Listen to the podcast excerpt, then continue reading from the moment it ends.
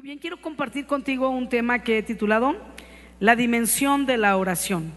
Quiero hablarte de la oración, es un tema bien importante y más adelante te voy a comentar algunos puntos importantes para que tomes notas si nos estás viendo a través de las redes.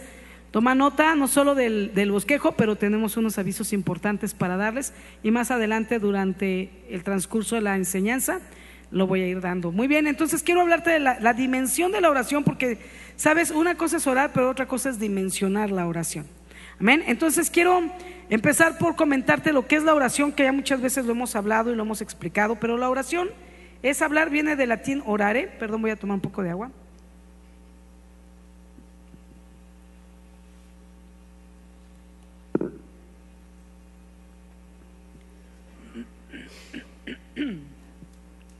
Perdón. Viene de, del latín orare, que quiere decir hablar, ¿no? Hablar. Por eso las clases de oratoria son clases que te enseñan cómo hablar ante el público, por ejemplo, ¿no? Entonces, orare es el, el original, ¿verdad? El latín, y quiere decir hablar, hablar con Dios. Pero eh, el hablar es un hablar, no como a veces creemos que oramos y ya estamos hablando con Dios, sino realmente un hablar profundo, un hablar enfocado, un hablar donde tenemos una conversación con Él y Él puede tener una conversación con nosotros, porque normalmente nos gusta hacer como el monólogo, ¿no? Nada más hablamos y ahí te ves Dios, ¿no? Ya me voy porque traigo prisa. Entonces, no, tenemos que orar de esa manera. Hay rezos y los rezos es algo repetitivo, como por ejemplo, el Padre Nuestro es una oración.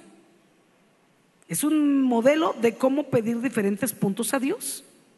Sin embargo, hay gente que lo ha hecho un rezo. ¿Qué hago para hacer un rezo? Solo lo repito 20 veces o 10. Ajá.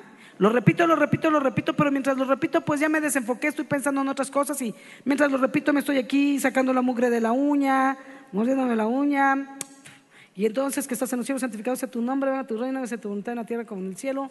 Danos hoy nuestro pan de cada día, perdona nuestras ofensas como también nosotros perdonamos a los que nos ofendan, nos dejes. ¿Sí me explicó? O sea, estás, pero en verdad no estás, ¿no? Pero la oración tiene un enfoque, porque la oración es hablar y para hablar hay que enfocarnos con la persona con la que estamos dialogando y le miramos a los ojos y escucho qué piensa de lo que yo le digo, le digo y él me da su opinión y yo le respondo y tenemos una conversación y escucho sus comentarios y, y, y, así, ¿no? Hay un, hay un intercambio de comunicación. Inclusive puedo ver su rostro, si está enojado, si está contento, si le está cayendo lo que le digo, o necesitan tres cachetadas guajoloteras para que me entiendan. Pues con gusto yo siembro en ustedes, les impongo manos con toda la fuerza, con todo el rigor que se requiera, ¿verdad? Perdón, pero así es como se tiene una, una conversación. Y entonces nosotros tristemente creemos que oramos a Dios, pero oramos así como como vamos a orar por el hermano que tiene cáncer. Señor, te pedimos por nuestro hermano que tiene cáncer, Señor, sí, sánalo. En el nombre de Jesús declaramos que las llagas de Cristo tienen poder, Señor, y en tu nombre Él sana, Padre, en el nombre de Jesús y lo que sigue, ¿no? Otro, ¿qué, más? Ahora vamos a orar por las finanzas y a darle, ¿no? Pero eso no es orar a Dios, ¿no? Porque mira, pa para que me entiendas el nivel de oración en que debemos de orar, vamos a orar por el hermano que tiene cáncer. Esa fue la oración. Ahora fíjate, vamos a orar por tu esposa que tiene cáncer. ¿Qué pasó? Rápido, nomás necesito 20 segundos de tu tiempo para orar por tu esposa con cáncer, por tu hijo desahuciado. Exacto. Entonces ya es diferente, ¿no? Porque si es tu hijo, tu esposa, hay lágrimas, hay clamor, hay ayuno, hay dolor. Pero tu hermano que tiene cáncer es tu hermano. Entonces, ¿qué nivel de oración estamos haciendo? La rapidez. Señor, bendice sus alimentos que nos hagan bien en el nombre de Jesús. Amén. Es más, si alguien ora así como rápido, digo no que tampoco te tomes media hora para orar por los alimentos, pero si alguien, Señor, te pedimos y que bendigas la comunión en la mesa y lleva que, ah, ya, ya, ya, porque tenemos hambre. Bueno, si tienes hambre, pues no ores. Come y cuando estés saciado y contento para hablar, entonces ya le dice, Señor, gracias porque hoy me diste de comer. Porque ya te lo comiste, ¿verdad? Pero traías prisa. Ay, porque así somos, ¿eh? No, con Dios siempre, nunca te, ¿sí te das cuenta que nunca tenemos tiempo para Dios? Híjole, iba a orar, pero no me dio tiempo. Iba a venir al curso, pero se me atravesó otra cosa. Pero, ¿nunca se han fijado en su teléfono que luego les dice cuánto tiempo estuviste en las redes? O en tu teléfono, la actividad. Cuatro horas diarias. O cinco, seis, o dos, o media hora, no lo sé. ¿Cuánto tiempo? Al día, ¿eh? No a la semana. Ni siquiera cuatro horas a la semana le das a Dios. No me digas que las redes son más... Te puedo que... Ah, es que el trabajo, ajá, bueno, ándale pues. ¿Y las redes qué? ¿Sí me explicó? Entonces, siempre que se trata de Dios no hay tiempo, pero siempre que se trata de nosotros queremos que el mundo se detenga y Dios y todos los hermanos nos pongan atención, porque se trata de mí. Pero la vida cristiana se trata de Él. Amén. Y tenemos que enfocarnos en eso. Entonces, vamos a aprender un poco acerca de la oración.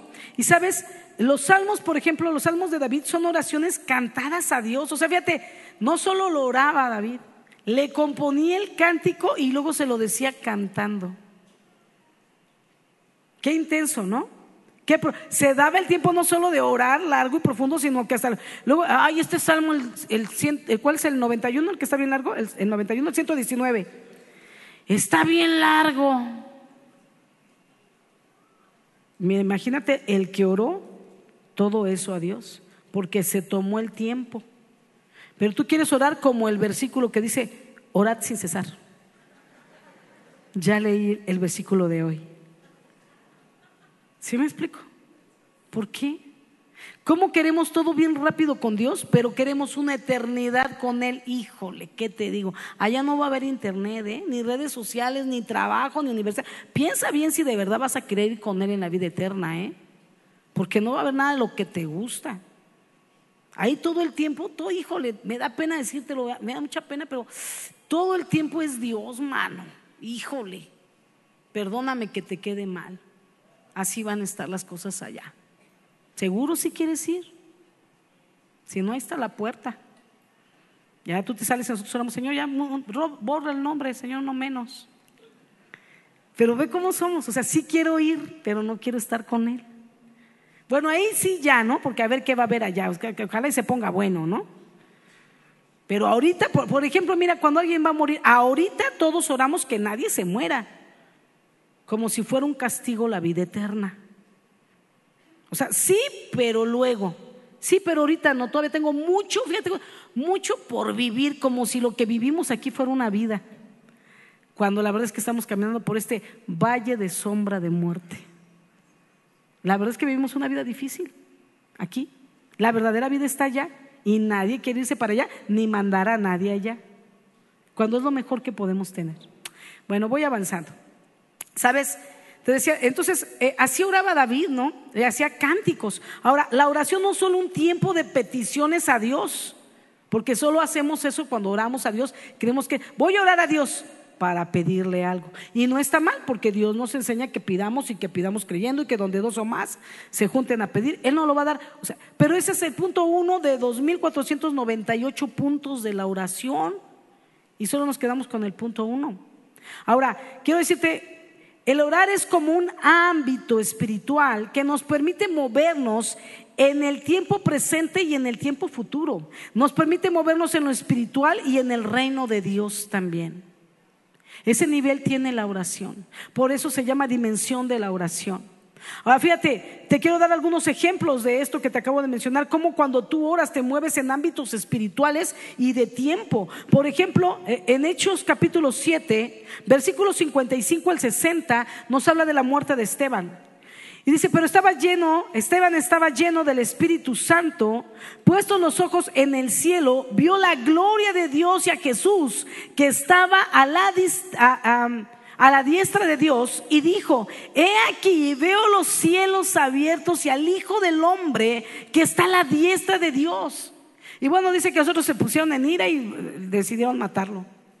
Pero imagínate que estás a punto de morir y los cielos se te abren y está, estás aquí en el ámbito terrenal igual que todos, todos solo ven piedras y a Esteban, a uno para aventárselas, y Esteban ya está viendo lo que está pasando en el reino de los cielos en ese mismo momento.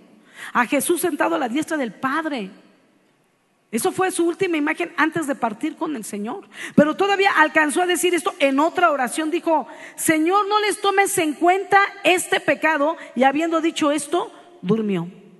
Fíjate qué intenso porque dice aquí que le echaron fuera de la ciudad y le apedrearon y los testigos pusieron sus ropas a los pies de un joven que se llamaba Saulo. Y apedreaban a Esteban mientras él invocaba y decía, Señor Jesús, recibe mi espíritu, y pidió que los perdonara.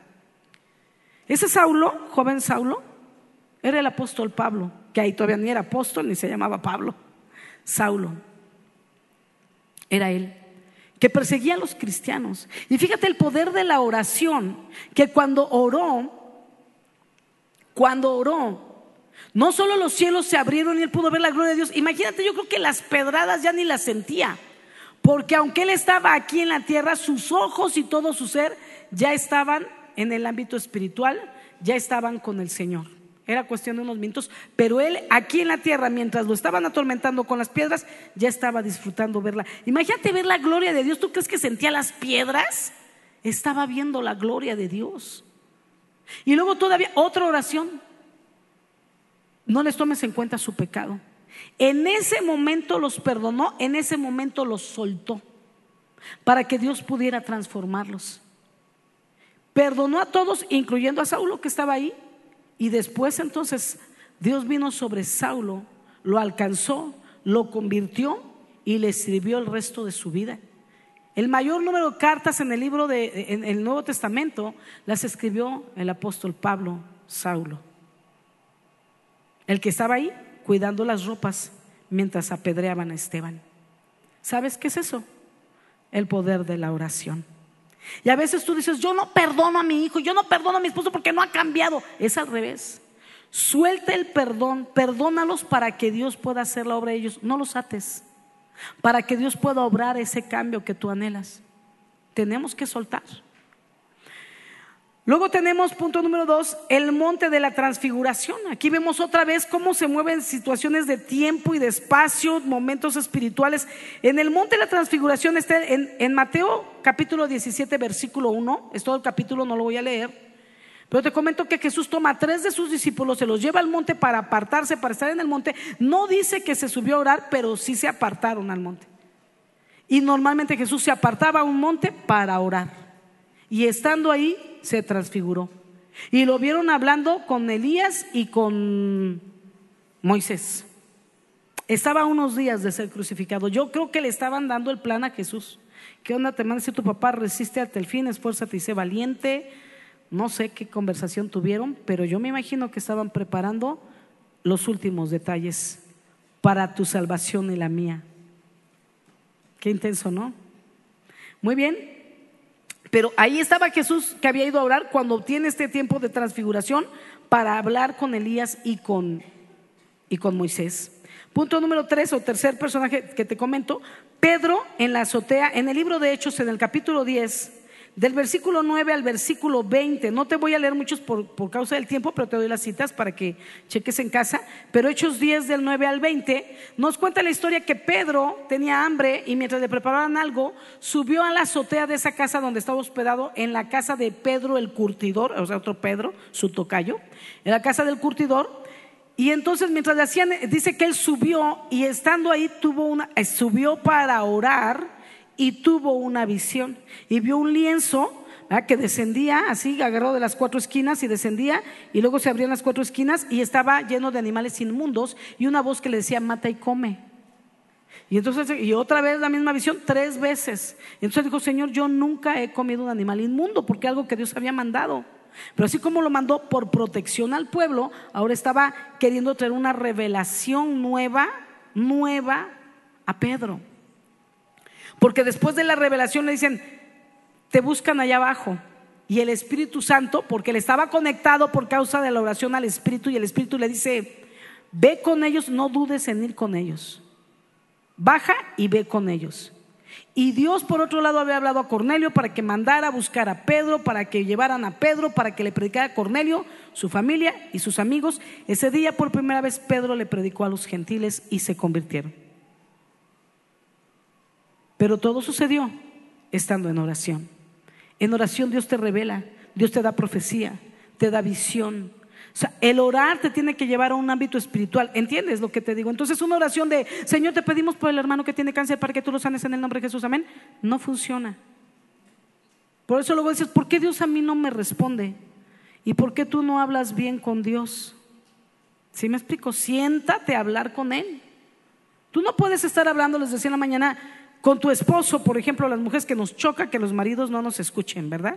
Te estoy hablando, sí, te estoy oyendo. Y están en el teléfono. ¿Qué te dije? ¿De qué? ¿Ya ves? Así somos, ¿verdad? Entonces tú no puedes tener una conversación con tu marido y estarle diciendo algo, que fíjate que no sé qué, que entonces te encargo porque ya me voy, pero metes al perro, sacas al perico, que que el otro, cierras la puerta, el gas, que no se tire la leche, y le estás diciendo las instrucciones y te subes arriba. Ahí te subes arriba. No, que estoy profunda, estoy profunda. Te subes a los cuartos, ¿verdad?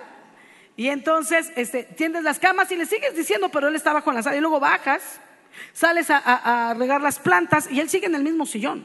Y luego vas al patio de adelante porque llegó el de la basura y sacas a tirar el bote, pero tú sigues dándole indicaciones. Y luego regresas y le dices, ¿me entendiste? No hubo una conversación, la cortas, te vas, vienes, como cuando hablas y se te va la señal y entonces oyes puros pedazos. Así le hablas a Dios en oración, en pura pedacería. Y estás orando y luego te distraes y luego, y luego te acuerdas que estabas orando y dices, ay, te estaba diciendo, Señor, que sí, entonces Y luego al rato te acuerdas, y todo mocha tu oración.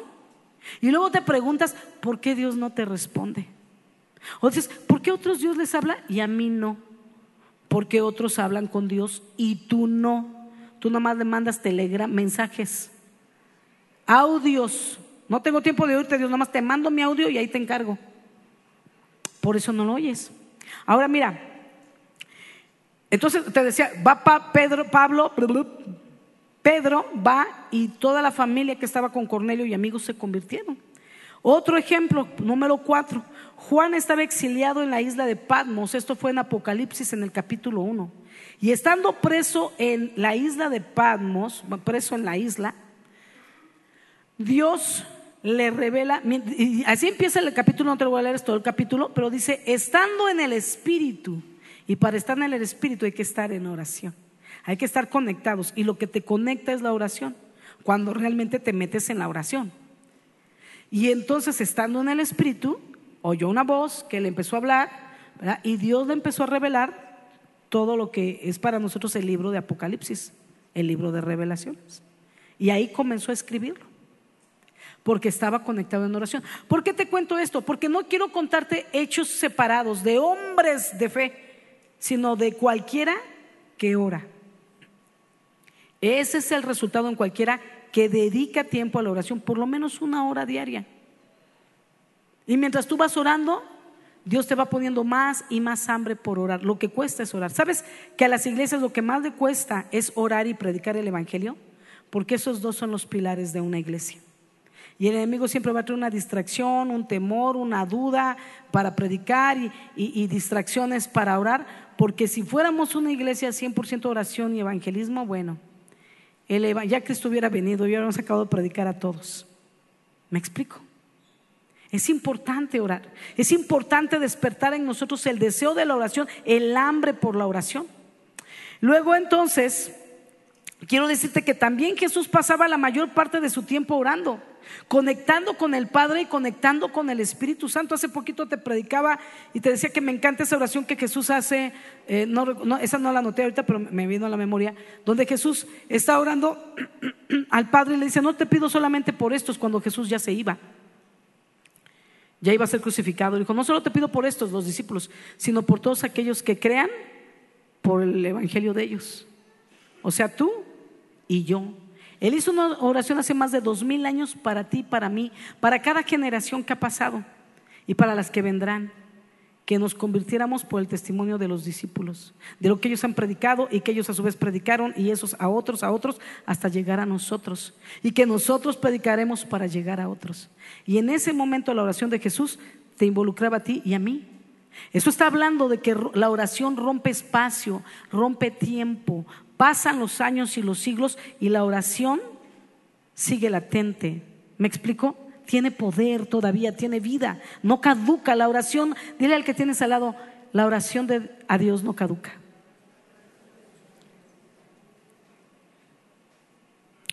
Y entonces, eh, eh, te decía, Jesús oraba, por ejemplo, y vemos a Jesús también afligido, dice la palabra como punto número uno de las oraciones de Jesús. Eh, la elección de los doce apóstoles en Lucas capítulo 6, versículo 12 al 13, dice, en aquellos días él fue al monte a orar y pasó la noche orando a Dios y cuando era de día llamó a sus discípulos y escogió a doce de ellos, a los cuales también llamó apóstoles. Pero mire qué intenso, dice que pasó la noche orando. Tú y yo le llamamos como si fuera un evento especial, velada de oración. Este era un estilo de vida de Jesús. Él puede pasar toda la día, el, todo el día orando o toda la noche orando porque le gustaba hablar con su padre. le gustaba pasar tiempo con su papá. Por eso, ay, me toca ahora la, la vigilia de las tres, ¿no? No, no estaba cumpliendo un reglamento, él solo se estaba deleitando en su padre y pasaba todo el tiempo con él.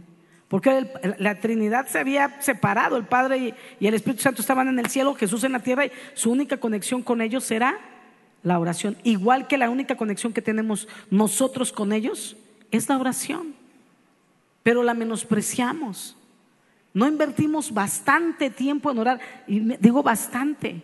Media hora ahorita, una hora por la tarde, media hora en la noche. O sea, bastante. Y más todavía. Eso tomándote tu tiempo sentado o postrado. Aparte, mientras manejas, mientras lavas trastes, mientras... Por eso Jesús decía, orad sin cesar. O sea, eso es como quédate en contacto conmigo. No me bloquees. No me dejes en visto para el lenguaje de los chavos. ¿Sí me explico? Entonces, entonces Jesús pasaba tiempo orando y pasó toda la noche. Mira, pasó toda la noche orando para saber quiénes iban a ser sus doce discípulos. Toda la noche, no tomó una decisión a la ligera. Nosotros así, Señor, te pido por mi trabajo, tú muéstrame, dame un trabajo. Ya, cualquier trabajo que te ofrecen, dicen, ya Dios me respondió. ¿Y si ese no era el trabajo? A veces lo tomas y luego te llegó una mejor oportunidad y ya estabas en otro trabajo. Porque solo oraste y lo que te llegue crees que es Dios. Pero también el enemigo trabaja, ¿eh? Para confundirnos. Entonces tenemos que tomar tiempo para orar. Yo conocí una persona que me decía, ay, no sabes Dios. Y, era de verdad. Tengo 20 pretendientes, me dijo. Y me mencionó los 20. Yo le conocía, era alguien cercano. 20. Me dijo, y no sé cuál escoger. No, porque, eh, eh, mira, con este, esto, con este, este beneficio, con este, este, con este, este, con este, este. Tengo 20. Y yo le dije, mira, te voy a decir. Pero en ese momento, Dios, no creas que yo, ay, sí, Juan Camané, mira mis mangas largas que traigo de aquí, me lo saqué. No. De verdad yo supe en ese momento Dios mismo me dijo eso para que se lo dijera, ni yo me lo hubiera pensado. Yo misma dije, wow, gracias por el soplido Dios, ¿no? Y yo le dije, mira, tú crees que tienes 20 oportunidades, pero de los 20 solo uno es de parte de Dios. Los otros 19 son distracciones del diablo para que te equivoques. Pero cuando tú oras, cuando tú eres alguien que pasa tiempo orando, te va a venir de parte de Dios la confirmación para que no te equivoques. Por eso es importante orar. A Jesús oró por sus doce. Ay, le faltó tres días más de oración porque se equivocó con uno. ¿No? Judas. No. Judas iba dentro del paquete incluido. Porque tenía que haber uno que le traicionara. Jesús sabía lo que venía. Jesús decía, a mi hora uno ha llegado. Él sabía cómo iba a llegar y sabía quién lo iba a delatar. Se lo dijo a los discípulos. No les caía el 20. El que moja el pan ahora conmigo. Casi les hacía así Jesús.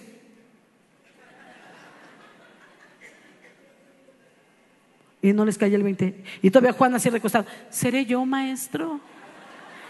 Y ni estaba remojando el pan el otro. O sea, solo uno está remojando el pan ahora. Todos miren. Y todos, ¿quién será? Pero el paquete iba incluido. Porque tenía que haber uno que lo traicionara para que lo entregara, para que Jesús fuera a la cruz, para que tú y yo fuéramos rescatados. Amén. Pero hay que orar hasta para eso. Imagínate, no, yo diría, no, pues sí me faltó oración porque ¿por qué me salió un traidor, no? Pero cuando entiendes los propósitos de Dios, y eso Dios te lo revela en oración. ¿Si estás conmigo? O se están durmiendo porque estoy hablando de la oración. Vamos a orar. Con gemidos indecibles. Ok. Entonces, em, Mira, Jesús oraba, eh, punto número dos de otra oración de Jesús, menciono una segunda oración. Entonces Jesús dijo, mi alma está muy triste hasta la muerte, quedaos aquí, velad conmigo. Mateo 26, 38. Oren conmigo, por favor, me siento. Dice que estaba triste hasta la muerte. ¿Sabes qué es estar triste hasta la muerte? Que estás tan triste que deseas morirte. Aquí le llamamos depresión. Así estaba Jesús. Triste hasta la muerte porque ya había llegado su tiempo. Y yo creo que no estaba triste por él, sino por los que no fueran a recibirlo como Salvador. Eso es bastante triste. Su propósito era salvar a todos, pero no todos iban a querer la salvación. Eso era triste. Otra oración que Jesús hizo dice, yendo un poco adelante, se postró sobre su rostro orando y diciendo, Padre mío, si es posible, pasa de mí esta copa, pero no sea como yo quiero, sino como tú. Mateo 26, 39. Algo importante cuando oramos es que tenemos que entender cuál es la voluntad de Dios. O sea, esta es mi petición, Señor, pero no se haga mi voluntad sino la tuya. Porque la voluntad de Dios siempre va a ser buena, agradable y perfecta a nuestras vidas. Muchas veces no es lo que queremos, pero es bueno, agradable y perfecto. Es como cuando dice a tu hijo, tómate la medicina y él no quiere. Que no quiera no quiere decir que la medicina es mala, ¿verdad? Entonces, aunque él no quiera, tú se la das porque sabes que es bueno y que le va a curar, ¿no? Entonces el niño no lo entiende, piensa que tú no le amas, pero al final está contento, al final se cura, está contento y todos estamos felices, ¿no? Y así pasa. Entonces, eh, de hecho mismo Jesús nos recomienda orar sin cesar, como te decía hace rato, en Primera de Tesalonicenses capítulo 5, versículo 17, orad sin cesar. O sea, es orar todo el tiempo, pero no queremos. Y a veces sí oras haciendo cosas. Fíjate, eso es falta de enfoque. ¿eh? Oramos mientras nos bañamos, en el carro, mientras lavamos trastes, que luego hasta se te olvida y luego retomas y se te olvida. Así que te digo que toda mordida la oración, pero nunca nos sentamos y hacemos un acto para orar. Eso es falta de enfoque. ¿Y sabes qué ha, lastimado mucho el enfoque en nosotros? Quiero que le des un codazo al de al lado y le digas, pon atención que ahí te, ahí te va una piedra. Dile, ¿listo para esquivar la piedra? No importa cuánto se muevan para esquivarla. Ya me entrené con la onda. ¿No? Te voy a decir algo. De por sí nos cuesta enfocarnos en la oración. Cada vez, de tiempo en tiempo, es más difícil enfocarte en la oración, en la lectura de la palabra, aún en la predicación. Porque las redes sociales y ver el teléfono y la luz del teléfono y las cosas que pasan tan rápido hacen que los niños y los adultos perdamos el enfoque de algo que lleva tiempo. O sea, tomar media hora para escuchar una predica, no, vaya, te dormiste cuatro veces. Porque tiene que ser rapidito como TikTok. Entonces, una vez que te inyectan así el cerebro, tu cerebro quiere cuatro, cada cuatro segundos cambio de imagen, cambio de tema, cambio de punto, y si no, ya no puedes enfocarte. ¿Qué te quiero decir con esto? Cuida tu cerebro. TikTok te está dañando. Y tus demás redes también. Es en serio. Es en serio. Está habiendo un retroceso en el aprendizaje, en la memorización, en el enfoque por causa de las redes sociales. No dejes que las redes te frían el cerebro cuídate. ¿Sale? Esa monedita de oro se las regalo, no venía en el devoción, en, el, en la predicación, pero hoy ando espléndida. Ahí les va su domingo. A los que nos ven en las redes, tu domingazo. Muy bien. Entonces, este eh, Juan 14, 13 dice, y todo lo que pidierais al Padre en mi nombre, lo haré para que el Padre sea glorificado en el Hijo. Es lo que te decía, Jesús va a responder a las oraciones, pero hazle una oración enfocada, escucha su voz, escucha si Él está de acuerdo en lo que tú estás pensando, es que yo quiero esta novia, Dios, y mi mamá no me deja. Hasta está orando para que me estorbes, Dios, pero yo sé que tú me vas a respaldar para que yo crea más en ti. Ay, pero qué oración tan inmadura, ¿no? Hasta condicionada. Mi mamá que es mujer de oración ora, pero tú me vas a respaldar para que yo siga yendo a la iglesia, si no ya no voy. Uy, no bueno, ¿qué te digo? Los cielos están estremecidos porque tú no vas a venir. Te estamos extrañando como no tienes una idea. Por favor, vuelve. No te enojes con Dios. Más adelante vas a entender que Él no tenía la culpa. Perdónalo. ¿Sí me explicó? ¿A qué ver? Pero así somos cuando oramos, pedimos mal. Eh, confesemos, dice la palabra, vuestras ofensas unos a otros y orad unos por otros para que seáis sanados. La oración eficaz del justo puede mucho. Santiago capítulo 5, versículo 16. Te la vuelvo a leer. Confesemos nuestras ofensas unos a otros y oremos unos por otros para que seamos sanados. La oración eficaz del justo puede mucho. Y sabes, tú y yo no somos justos porque hacemos buenas cosas. Somos justos porque Jesús pagó el precio y Él nos justifica. Eso nos hace justos. Y si ya somos justos y la oración del justo puede mucho, pues si ya somos justos, no detengamos nuestra boca constantemente de orar porque nuestra oración puede mucho. Ora por todo lo que se te cruce en el camino. Que se cayó, vamos a orar que no haya consecuencias. Que pasó un accidente, vamos a orar que todo salga con bien. Que perdió el, auto, vamos a orar para que Dios le reponga. Vamos a orar porque Dios debe ser el centro de nuestra vida. Y de todo tenemos que orar, pero bien orado, no como te dije hace rato, ¿verdad? Ahora, las oraciones, quiero decirte, tienen poder al salir de nuestra boca. Con ello activamos la voluntad de Dios en aquello que pedimos. Activamos el poder de Dios para que las cosas sucedan. En la oración de fe, perdón, es la oración de fe la que activa los milagros de Dios. Y te voy a mencionar ahora diferentes, en corto, diferentes historias donde ellos oraron y hubo milagros. Porque hay veces que son oraciones contestadas como dame un descanso, dame, pero hay situaciones que oramos que vemos milagros. Y no es quién fue quien oró, sino que oró con fe. ¿Me explico? Por eso algunas veces tú has orado con fe y recibes tu milagro. Y otras no, porque no oras con la misma fe. Oras, pero en el fondo crees que Dios no va a poder hacerlo. Pero tenemos que orar con fe. Por ejemplo, te voy a dar ejemplo número uno. Josué oró y el sol se paró. Josué capítulo 10, versículos 12 y 13. Entonces Josué habló a Jehová el día en que Jehová entregó al amorreo delante de los hijos de Israel y dijo en presencia de los israelitas, Sol, detente en Gabaón y tú, luna, en el valle de Ajalón. Y el sol se detuvo y la luna se paró hasta que la gente se hubo vengado de sus enemigos. ¿No está escrito esto en el libro de Jacer? Y el sol se paró, así está escrito, el sol se paró en medio del cielo y no se apresuró a ponerse casi un día entero. Lo dice Josué, capítulo, ya, ya les había dicho, Josué 10, 12, 13. Fíjate qué interesante porque dice que entonces Josué habló con Jehová. Y hablar es orar. Y orar es hablar. Y me imagino que no fue así como, oye Dios, ¿cómo ves? Es que quería pedirte, ahorita que tenemos esta conversación tú y yo, ¿cómo ves? Eh, no sé, estaba pensando si, creo yo, si detuvieras un día el solo, por un cacho, casi, casi un día completo, porque eso nos daría ventaja sobre... No, yo creo que él oró, ¿no? Cuando dice habló, me encanta porque oró. Y yo creo que su oración fue con clamor y con autoridad. Y Señor, en el nombre de Jesús, ah, no, que todavía no decían el nombre de Jesús, ¿verdad? Ay, me emocioné. Pero Señor, danos la victoria, Padre, delante de nuestros enemigos, que tu nombre no sea avergonzado. Señor, ayuda, detén el sol, danos más tiempo de prórroga con el día para poder tomar ventaja de nuestros enemigos. Y oró, y lo que decretó ocurrió en un milagro que hasta la NASA lo tiene registrado para el acomodo de sus computadoras, porque las computadoras les marcaban que había una falla de un día entero cuando iban a mandar unos, este, ¿cómo se llaman estos? Satélites. Ah, ahí búscalo en internet. Impresionante. Y tuvieron que buscar la falla y estaba escrita en la Biblia, en la palabra de mi papá. Ahí estaba la respuesta para los científicos. Muy bien.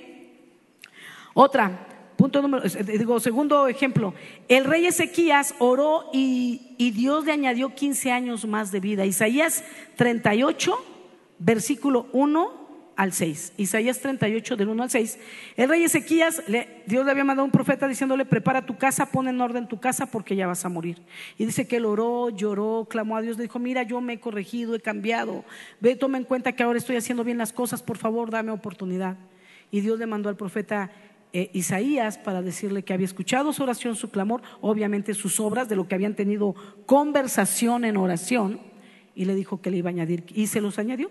Y ese día, cuando le añadió 15 días más, 15 años más de vida, también ahí está la diferencia que falta del día, de ese día que les digo, de Josué.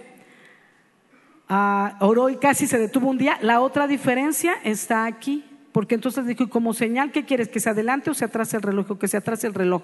Eso es difícil. Y atrasó el reloj ciertos grados, no me acuerdo cuántos grados, 15 grados, algo así. ¿10 grados? O más o menos. ¿Lo acabas de leer? ¿Me estás dando información? Ok. 10 grados dice mi cuñado, si no, él se equivocó. Por eso yo dije, yo no me acuerdo. 10 grados, que queda sentado en el libro de las actas. 10 grados es la diferencia que falta cuando hacen la conversión en tiempo para completar el día completo que la NASA no encontraba. Ese es mi Dios, del cual me gozo y me siento orgullosa. Muy bien, mi papá. Otro, Jesús que oró para pasar el cáliz, y esta me encanta, porque esta es otra oración de milagro. Fíjate, Jesús oró para pasar el cáliz de largo y Dios no respondió porque el propósito era otro. Mateo 26, 39. Mateo 26, 39. Jesús oró, pase de mí esta copa y Dios no le respondió. ¿Dónde está el milagro? Voltea a ver al de al lado, mírate a ti mismo y di, gracias por el milagro de una oración no contestada. Pero aún Jesús dejó la puerta abierta, porque Jesús dijo, esta es mi petición, pero no se haga mi voluntad, sino la tuya. Otra pequeña oración dentro de su oración, incluyendo primero que nada la voluntad de Dios. Y Dios no le respondió porque tenía algo más excelso, tenía que salvar a toda la humanidad, pero luego la recompensa que Jesús tuvo no tiene igual. ¿Estamos ahí? Muy bien, entonces va a haber ocasiones que ores y Dios no te va a dar lo que quieras y no por eso Dios no hace milagros, pero es como Jesús. Había algo más excelso y a veces tú puedes haber orado por un familiar y Dios lo sanó y oraste por otro y Dios se lo llevó. No es que Dios no te escuche o Dios no pueda hacer milagros, simplemente Dios tenía un propósito más excelso que lo que tú tenías en tu corazón o en tu cabeza. A veces es egoísmo lo que nos hace retener a las personas y no dejarlas ir. Pero lo mejor que a cualquiera de nosotros que conocemos a Jesús nos puede ocurrir es la vida eterna. Y para ello hay que cerrar los ojos aquí y abrirlos delante de Él, aunque tengamos temor, que no deberíamos, porque conocemos sus promesas. Ajá. Otro ejemplo, Elías oró por el niño y este resucitó. Primero de Reyes capítulo 17, 21, 24. Estamos hablando del poder de la oración. Y dice aquí que eh, eh, le llevaron al niño, vuelto lo leo, y se, y se tendió sobre el niño tres veces y clamó a Jehová y dijo, Jehová, Dios mío, te ruego que hagas volver el alma de este niño a él. Y Jehová oyó la voz de Elías y el alma del niño volvió a él y revivió. Tomando luego Elías al niño, lo trajo del aposento a la casa y lo dio a su madre. Y le dijo Elías, mira, tu hijo vive. Entonces la mujer dijo a Elías, ahora conozco que tú eres varón de Dios y que la palabra de Jehová es verdad en tu boca. Qué fuerte porque lo que esta mujer está reconociendo es que la palabra de Dios es verdad en la boca del profeta. La palabra de Dios siempre es verdad pero esa verdad habitaba en la boca de él cuando él oraba, porque él oró usando la palabra. Por eso la palabra de Dios estaba viva en la boca del profeta. Entonces cuando tú y yo oramos, Dios escucha nuestra oración. Cuando tú y yo oramos enfocadamente podemos ver milagros ocurrir. Tenemos una conversación, una conexión espiritual. Movemos ámbitos espirituales, tiempo, espacio a través de la oración. Pero cuando oramos con la palabra, eso es una bomba atómica. La palabra no vuelve vacía. La palabra siempre da fruto. Solita la palabra, solo declárala. El poder no es tuyo en esa oración. La palabra ya trae contenido el poder. Solo pronúnciala. Cuando ores, usa citas bíblicas de lo que dice la palabra acerca del asunto por el cual estás orando.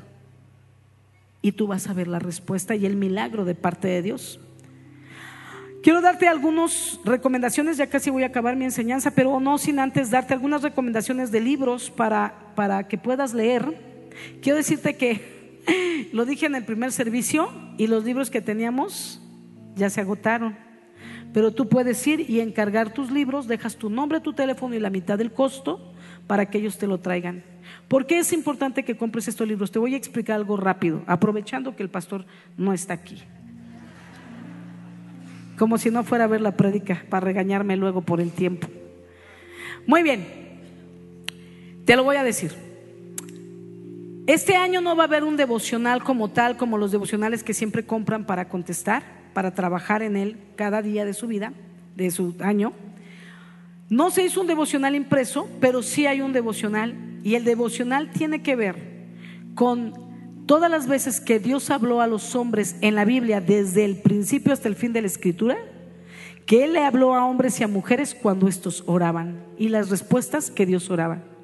De eso se va a tratar el devocional. Las respuestas, Dios hablando al hombre, Dios queriéndote hablar a ti, pero no va a ocurrir cuando no hay una conversación. Nunca tuviste una conversación con Él ¿Qué te puede decir si tú no platicas con Él?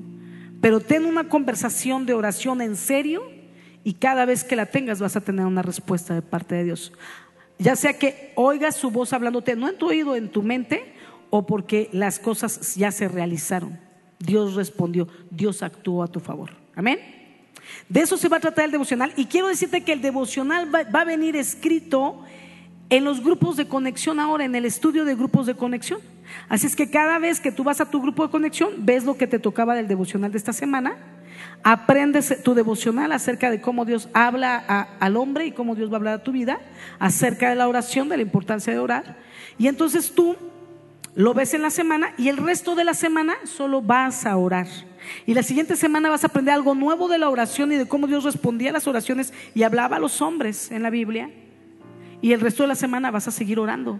Y durante el año te vamos a enseñar a orar profundo, a orar intenso, a orar de diferentes maneras y a combinar las oraciones. A veces estamos clamando y pidiendo por algo, pero requiere hacer guerra espiritual y vamos a hacer guerra espiritual. A veces lo que requiere es solo clamor y adoración a Dios y estar adorando mientras Él pelea tu batalla. Y así, y a veces tienes que combinar diferentes tipos de oraciones como, como en ese momento Esteban que estaba muriendo y se estaba entregando al Señor, pero de una vez aprovechó y lloró para soltar el perdón. Y ahí vamos haciendo diferentes cosas en la oración. Entonces este año te vamos a enseñar a orar de una manera relevante.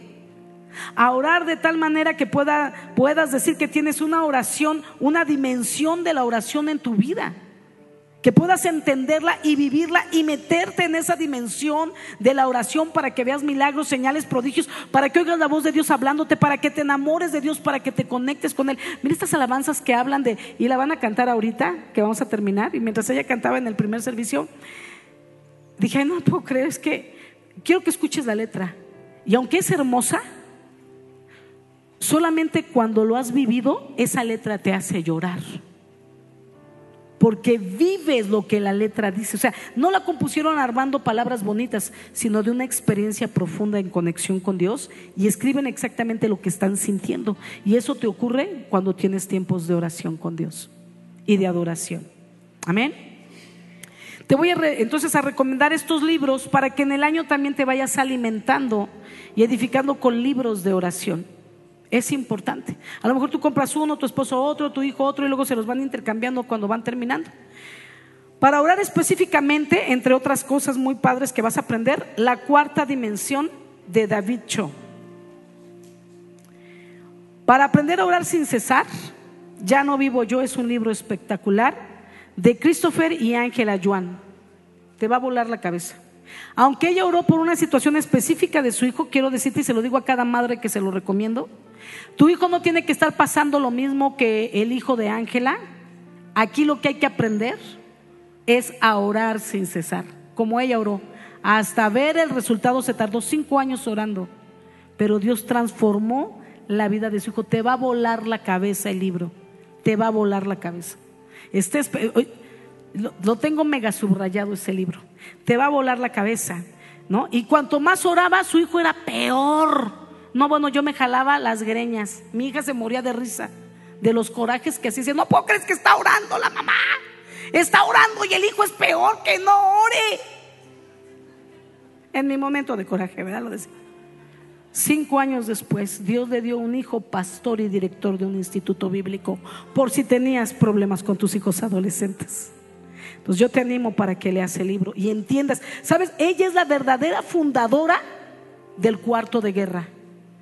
La película del cuarto de guerra, por la historia de ellos mismos, yo creo, cambiaron la versión y cuál era el tema de oración, pero no fue la viejita la fundadora. La fundadora del cuarto de guerra es Ángela. Es Ángela Yuan. Yo te animo para que puedas tener tu cuarto de guerra este año. Este me acaba de ocurrir, mira. Si vamos a ver la oración, ¿por qué no hacer nuestro propio cuarto de guerra? Amén. Vamos a trabajar en eso. Otro, oraciones que producen milagros, que siempre la oración enfocada produce milagros, pero este también, ah, no, bueno, yo lloraba con este, el hacedor de círculos de Mark Patterson. Mark Patterson. Oraciones que transforman. Que este libro en especial se lo recomiendo solamente a la gente que ya es una gente que ora que sí tiene tiempos de oración, que ora diario, que se mete con Dios, que ora por otros, no solo anda buscando, oren por mí, oren por mí, no, ese ya ora por él y ora por otros. Entonces te recomiendo este libro, El Intercesor de Res Howell. Si te quedan dudas cuando lo lees, ven conmigo, no tengas temor. Porque cuando lees ese libro, hasta yo lo pensé que, ay, creo que ni cristiana soy. Pero sabes, salvos somos, cristianos hay niveles. Y este nivel de Res Howell te reta. Te reta y te das cuenta que te falta mucho por vivir de la vida cristiana. Salvo eres. Conste, ¿eh? lo estoy diciendo, que queda sentado en el acta. Salvo somos todos. seguir a Cristo, unos vamos arrastrando la cobija y otros ya se les cayó la cobija y así. Voy avanzando. Ok, otros más, hay otros como la esposa que ora. Si tienes problemas en tu matrimonio, en lugar de echarle pleito a tu marido, ponte a orar. Ponte, ocúpate en la oración y despreocúpate de los problemas con tu esposo. Amén. Y así hay otros, puedes venir a la librería, pero estos te los recomiendo, los he leído, me han impactado, me, me llenan, me emocionan, me apasionan. Mira, te comento tantito. El, el, del, el del hacedor de círculos entre las, que me vienen tantas ideas de lo que él hacía, pero el hacedor de círculos cuenta a este pastor que él estaba orando por una iglesia, por un lugar. Y entonces todos los días caminaba, caminaba, caminaba un camino y desde ahí había propuesto hacer un círculo de oración en el lugar que él quería el lugar y este era el lugar, digamos. Y entonces ahí oraba alrededor. Pero siempre que salía de su casa, venía a orar. Y pero desde su casa, venía orando. Venía una, Señor, te pido, yo declaro que lo que pise la planta de nuestros pies, Señor, tú no lo vas a dar en posesión. Y ya llegaba al lugar y hacía un círculo de oración y empezaba a orar para que Dios se lo diera. Y pasados unos años, o no me acuerdo si fueron unos años, o, Dios le empieza a dar, pero en lugar de darle ese lugar, le da un lugar como aquí. entonces Dios dice, Señor, pero, es, pero no lo que te pedí, te pedí allá, ¿no? Y luego Dios le da un lugar como acá, ¿no? Dice, Señor, pero es que, o es cambio de planes, o no entendí tu voluntad, o no es allá, o por qué aquí. Al final del día Dios le responde, sí, yo te voy a dar lo que me pediste, te lo di. Pero cuando hacías el círculo de oración, venías orando desde tu casa, así es que todo lo que pisó la planta de tus pies, te lo di con el lugar que me pediste también. Qué intenso, porque a veces oramos y no dimensionamos el poder de la oración. Quiero que a partir de hoy puedas entender que hay un poder que Dios te ha dado en la oración y que lo uses y dejemos de hacer oraciones chiquitas, oraciones cortitas, oracioncitas desenfocaditas y podamos pararnos como lo que somos hijos de Dios, embestidos del poder y de la gloria de Dios. Que es tal la gloria que cuando oras mueves ámbitos espirituales y tus oraciones trascienden. Amén. Avanzo. Este, una oración trasciende tiempo y espacio. Una vez que la soltamos y más cuando esta va acompañada de la palabra, no vuelve vacía, sino que cumple el propósito por el cual es enviada. Como Daniel cuando oró, dice la palabra que él oró, eh, que él oró y em, por 21 días había visto que ya iba a acabar el tiempo de la deportación que estaban en Babilonia. Había dicho Dios 70 años, dijo, ya se van a cumplir. El profeta dijo y empezó a revisar las profecías y dijo, ya, ya es el tiempo. Y entonces oró y en 21 días llegó el ángel y le respondió y le dijo, Daniel, tu oración fue contestada desde el primer día, pero el príncipe de Persia, que es el enemigo, se me opuso y tuvo que librar una batalla contra el príncipe de Persia, el enemigo, porque no quería que llegara con la respuesta Daniel. Entonces yo quiero que sepas que desde el primer momento que tú oras, Dios ya te respondió. Desde el primer momento que tú oras, se está gestando la oración, lo que tú ya declaraste con tu boca y más si soltaste la palabra. saca la oración y esa oración comienza a girar en el ambiente, en el tiempo, en el espacio. Pasan los años y tú crees que Dios no te respondió, ya estás dejado de orar, pero esto está creciendo como una bola de nieve, la oración sigue ahí latente, latente, latente, latente, latente. Esto es lo que quiero darte en este mensaje. Tu oración nunca va a perecer. La oración queda latente. Y cuando llegue el momento del cumplimiento vas a ver el milagro vas a ver la respuesta de Dios. La oración va latiendo con tu corazón en ella y escúchame lo que te digo, aun si tú mueres, tu oración no va a morir contigo. Así es que ora todo lo que puedas. Porque cuando ya no estés aquí, si hiciste mil oraciones, hay mil bolas de, de, espirituales latiendo, latiendo, latiendo, latiendo, latiendo, y cada una de ellas va a explotar y se va a cumplir. Ora por tus hijos, ora por tus nietos, ora por tus bisnietos que no vas a conocer. Ora por las esposas de ellos y por sus llamados y sus ministerios. Ora, ora por tu matrimonio, ora por establecer el reino, ora por la gloria de Dios. Ora derribando las artimañas del enemigo y son esferas y esferas y esferas latiendo en el espacio. Y solo es cuestión de tiempo para que cada una de ellas reviente y se cumpla. Porque la oración del justo puede mucho, por favor justos, no cierren su boca. Oren todos los días sin cesar, en todo tiempo. Y creemos un ambiente espiritual que derribe las tinieblas del enemigo y establezca el reino de Dios en la tierra. Y si nos vamos, tu oración no se va contigo. Y te lo digo porque, porque te comento que, y te comparto rápidamente que yo recuerdo que, eh, he tenido ocasiones que he tenido familiares en, mi oficina, perdón, me estoy atorando porque vi el tiempo.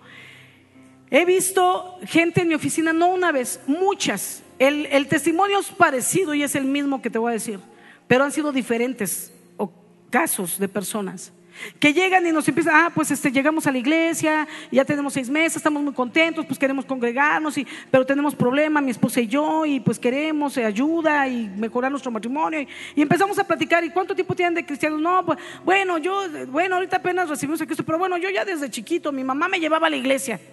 Esto que te estoy diciendo lo he oído muchas veces. Mi mamá me llevaba a la iglesia, mis papás o mi abuelita me llevaba a la iglesia. Abuelitas, tráiganse a los nietos. Mi abuelita me llevaba a la iglesia, pero luego ya cuando, cuando era chiquito, pero luego pues ya cuando cumplí 18 me alejé de la iglesia, me alejé del Señor y luego pues anduve mal y en el alcohol o en esto, en lo otro. Y luego me junté. Sí, o sea, sí, ¿no? Luego me junté. Y bueno, y hemos tenido problemas, ya tienen hijos adolescentes con problemas también. Y pues ya estamos aquí, pues venimos. Y entonces, pero entonces, ¿cómo supiste? ¿No fue tu mamá la que te predicó? No, mi mamá ya murió cuando yo tenía 22. Mi mamá se murió. Y bueno, todo lo que ya le conté y todo, pero un amigo del trabajo me predicó, yo me acordé lo que mi mamá me enseñaba y pues empecé a buscar una iglesia y llegamos aquí. Y cuando yo veo eso, digo, su mamá no está para ver sus oraciones contestadas. Y yo digo, Dios, qué privilegio que tengo enfrente de mí. Un milagro. El milagro que una madre estuvo esperando y que sus ojos no vieron aquí, pero que probablemente lo están viendo arriba. Y a mí me toca ver el milagro de frente. El hijo de vuelta a los brazos del Padre. Las oraciones no van a perecer contigo. Ora todo lo que puedas, más de lo que puedas. Ora sin cesar. Porque el día que perezcas, tus oraciones quedaron latentes con tu corazón, con tu clamor y tus lágrimas, gestándose y creciendo. Y aunque tú no estés, todas esas oraciones seguirán reventando, explotando y cumpliéndose. Hay poder en la oración. Y queremos, iglesia, que lo entiendas, que lo vivas, que lo experimentes y que se convierta como en Jesús en nuestro estilo de vida. Amén. Vamos a terminar. Vamos a ponernos de pie. ¿Sabes? Romanos 10, del 8 al 10 dice, con eso termino, la oración de fe puede salvar al pecador. Es una oración de fe la que nos llevó a convertirnos a Jesucristo y tener salvación para vida eterna. Es una oración de fe, creyendo. Creo que Jesús es el Hijo de Dios y creo que Dios lo envió a la tierra para morir por mis pecados. Creo que Jesús me amó tanto que pagó por mis culpas en esa cruz y pagó ahí mis deudas, mis pecados, mis enfermedades y dolencias y por Él tengo acceso a la vida eterna. Cuando lo, lo digo orando, creyendo en mi corazón, tengo vida eterna. ¿Me entiendes el poder de la oración que es una oración la que salva al pecador? Cuando Él puede creer esa oración y hacerla. Padre bueno, te damos gracias en esta hora por este tiempo. En el nombre de Jesús te pedimos que tú tomes todo control y autoridad de la vida de cada uno de nosotros y que podamos este año dimensionar, Señor, la oración en nuestras vidas, en nuestra boca, en nuestro corazón, en nuestros pensamientos. Que tu palabra comience a dar fruto y a fluir de nuestras bocas como miel, Señor, fluye la miel del panal. Así fluya, Señor, tu palabra de nuestros labios cada vez que oremos que podamos entrar en una nueva dimensión de oración enfocada, una oración de poder, una oración, Señor, que mueva el cielo y la tierra, Señor, en tu nombre, una oración sabia, inteligente y conforme a tu voluntad para establecer tu reino en la tierra y para vivir milagros, señales y prodigios. En el nombre de Jesús te lo pedimos, Señor, y te adoramos en esta hora.